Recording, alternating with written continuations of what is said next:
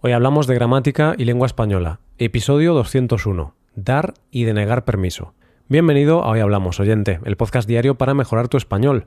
Hoy tenemos un episodio cargado de fórmulas para pedir permiso. Recuerda que en nuestra web puedes ver la transcripción y ejercicios con soluciones de este episodio. Este contenido está disponible para los suscriptores premium. Hazte suscriptor premium en hoyhablamos.com. Hola, oyente, ¿qué tal estás? ¿Todo bien? Espero y deseo que así sea. Llegamos a un nuevo episodio de gramática y lengua española, ya sabes, los episodios en los que practicamos con algunas estructuras gramaticales en contexto. En el último episodio practicamos con construcciones usadas para pedir permiso. Pues bien, este episodio va a servir como respuesta a ese tema, ya que vamos a hablar de diversas formas para dar permiso y también para denegar permiso. De esta manera podremos matar dos pájaros de un tiro. A la vez que trabajamos con nuevas construcciones, podremos revisar las del episodio anterior. Como siempre, vamos a poner en práctica todo esto en contexto, con algunos diálogos. Hoy tenemos como protagonistas a dos jóvenes valencianos, Natalia y Antonio. Coge lápiz y papel porque empezamos. ¡Vamos allá!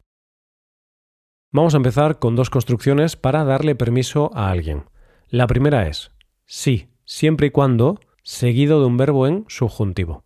Antonio tenía algunos problemas, algunos problemas con su pareja. Por eso decidió tomarse un tiempo en su relación e irse a vivir con Natalia, su mejor amiga. Un buen sábado, mientras Natalia estaba relajándose viendo una película, escuchó el timbre de su casa. Era Antonio. Nada más verla, le preguntó Natalia, ¿cómo estás? ¿Podría quedarme unos días en tu casa? Mi pareja y yo nos vamos a tomar un tiempo de pausa. Nuestra relación no funciona. Por eso he pensado en ti. Va a ser algo temporal, solo mientras busco una nueva vivienda. Natalia, sorprendida por la visita de su amigo, le contestó Sí, siempre y cuando sea algo temporal. Ya sabes que no tengo mucho espacio en casa. Podemos fijarnos en dos cosas. La primera es la pregunta ¿Podría quedarme unos días en tu casa? Es una de las construcciones practicadas en el episodio para pedir permiso. La segunda, la respuesta. Sí, siempre y cuando sea algo temporal. Date cuenta de una cosa. Después de siempre y cuando, vamos a emplear el modo subjuntivo. Viendo otro ejemplo, podemos analizar la siguiente situación. Puesto que justo después de entrar en casa de su amiga, Antonio le preguntó ¿Podríamos cocinar juntos? Tengo que confesarte que no sé cocinar. Natalia, sonriendo, le dijo Sí, siempre y cuando te guste el ajo. Lo pongo en casi todos mis platos. De esta manera, los dos amigos iban a ser compañeros de piso. Eso sí, de manera temporal y con algunas condiciones ves que la condición del ajo era muy importante. Y así es para muchos españoles. Nos encanta el ajo. Llegamos a nuestra segunda construcción, una más para dar permiso.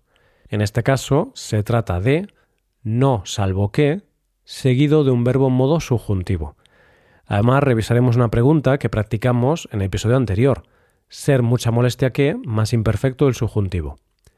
Tras unas horas de convivencia, Antonio fue cogiendo confianza y empezó a preguntarle más cosas a su amiga. Iban a convivir juntos un tiempo, por eso tenían que acordar algunas reglas. Antonio le preguntó ¿Sería mucha molestia que usara tu ordenador de vez en cuando?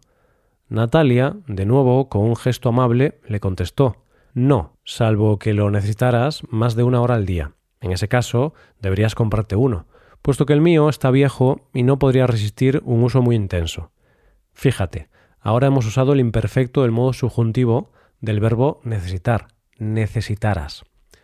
Veamos otra pregunta, pero en este caso con otra alternativa a salvo que. Se trata de excepto que. Antonio le pregunta Natalia, ¿sería mucha molestia que me trajera mi iguana? A lo que ésta le responde No, no salvo que fuera peligrosa. Me gustan mucho las iguanas, pero en el pasado tuve una y me mordió la oreja izquierda. De hecho, aún me duele. Esta es una buena manera de darle permiso a la otra persona para hacer algo, eso sí, con condiciones. Dicho esto, pasamos ya a nuestra tercera construcción del día, ni lo sueñes, una manera de denegar permiso a la persona que nos pregunta. Como puedes notar, en esta construcción vamos a ampliar el presente del modo subjuntivo. La convivencia entre ambos amigos iba bien. Sin embargo, con el paso de las semanas, las preguntas empezaron a ser más y más raras al menos para Natalia, la dueña de la casa. Una tarde, aprovechando que Natalia estaba de muy buen humor, Antonio le preguntó lo siguiente. Natalia, ¿me das permiso para traerme la batería a casa? Ya sabes que toco la batería en el local de ensayo, pero me preguntaba si podría ensayar también en tu casa. Ni lo sueñes, hombre. Sabes que ese instrumento es muy ruidoso y podrías molestar a los vecinos. Además, un mono con palos toca la batería mejor que tú. un rato más tarde, viendo que su pregunta musical no había salido bien, decidió hacerle otra pregunta, en este caso una pregunta deportiva y de ocio. Le preguntó a su amiga Natalia ¿Me das permiso para invitar a mis amigos a ver el fútbol? Ni lo sueñes, Antonio, ni lo sueñes. Esto no es un bar. Si quieres ver el fútbol con tus amigos, enfrente tienes un bar muy grande y con un ambiente extraordinario. Mi casa no es ningún bar, le respondió Natalia con cara seria. Llegamos a la cuarta construcción, una muy similar a la que acabamos de trabajar, pero en este caso con el verbo ocurrir en su forma pronominal, ocurrirse. Se trata de ni se te ocurra. De nuevo, practicamos con el presente del subjuntivo. Presta atención a estos ejemplos. Poco a poco, con el paso de las semanas, las preguntas no solo empezaron a ser raras, sino que empezaron a ser molestas. Natalia era una gran maniática de la limpieza. Por eso le molestó que Antonio le preguntara lo siguiente. Natalia, ¿puedo fregar los platos una vez a la semana, en lugar de cada día? En el fregadero hay espacio. Por eso no creo que te moleste que acumule muchos platos sucios en la cocina. Como puedes imaginarte, esta pregunta enfadó a Natalia, que le respondió Ni se te ocurra. Los platos hay que fregarlos a diario. No seas guarro. Otra pregunta que le enfadó fue ¿Me das permiso para ir sin camiseta por la casa? Por eso le respondió Ni se te ocurra, Antonio. Tienes mucho pelo en el cuerpo, y no quiero verlo por todas partes. Así que sigue utilizando camisetas, por favor. Vamos ya con la última frase del día. Una manera de decirle no a alguien bastante fuerte. Con esta frase no habrá lugar a ningún tipo de confusión. Se trata de por encima de mi cadáver. Llegó el día en el que la paciencia de Natalia se acabó fue cuando Antonio le hizo un par de preguntas que no le gustaron ni un pelo. La primera fue ¿Te importa que fume en casa? Es que hace mucho frío en el balcón. La segunda ¿Te importa que me quede un mes más en casa? Ante estas preguntas, Natalia le dijo Por encima de mi cadáver. Ya sabes que odio el humo y el olor del tabaco. Además, la semana pasada me dijiste que ya habías encontrado una nueva casa a la que mudarte. ¿Estás tomándome el pelo? Bueno, dejo que te quedes en casa una semana más, pero ni una más, hombre, que ya echo de menos mi vida de soltera. Finalmente, Antonio cumplió su palabra y una semana después se fue de casa de Natalia.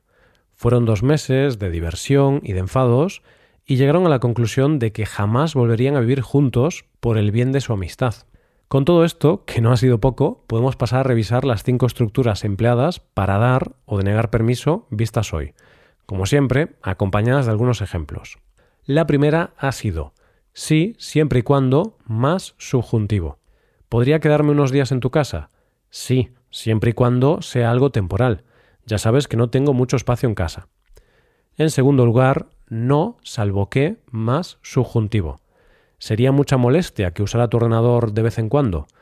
Natalia, de nuevo, con un gesto amable, le contestó No, salvo que lo necesitaras más de una hora al día. En ese caso, deberías comprarte uno puesto que el mío está viejo y no podría resistir un uso muy intenso. En tercer lugar, ni lo sueñes. Natalia, ¿me das permiso para traerme la batería a casa? Ya sabes que toco la batería en el local de ensayo, pero me preguntaba si podría ensayar también en tu casa. Ni lo sueñes, le contestó Natalia rápidamente. En cuarto lugar, ni se te ocurra. ¿Puedo fregar los platos una vez a la semana, en lugar de cada día? Ni se te ocurra. Los platos hay que fregarlos a diario. No seas guarro. En quinto y último lugar, por encima de mi cadáver. ¿Te importa que fume en casa? Por encima de mi cadáver. Ya sabes que odio el humo y el olor del tabaco. Ahora llega el momento de despedirnos. Eso sí, no sin antes decirte una cosa más. Recuerda que puedes hacerte suscriptor premium. Así podrás ver la transcripción completa y los ejercicios con soluciones de este episodio en nuestra web, hoyhablamos.com. Si te haces suscriptor, te estaremos eternamente agradecidos. Esto es todo por hoy. Nos vemos mañana con un nuevo episodio sobre noticias.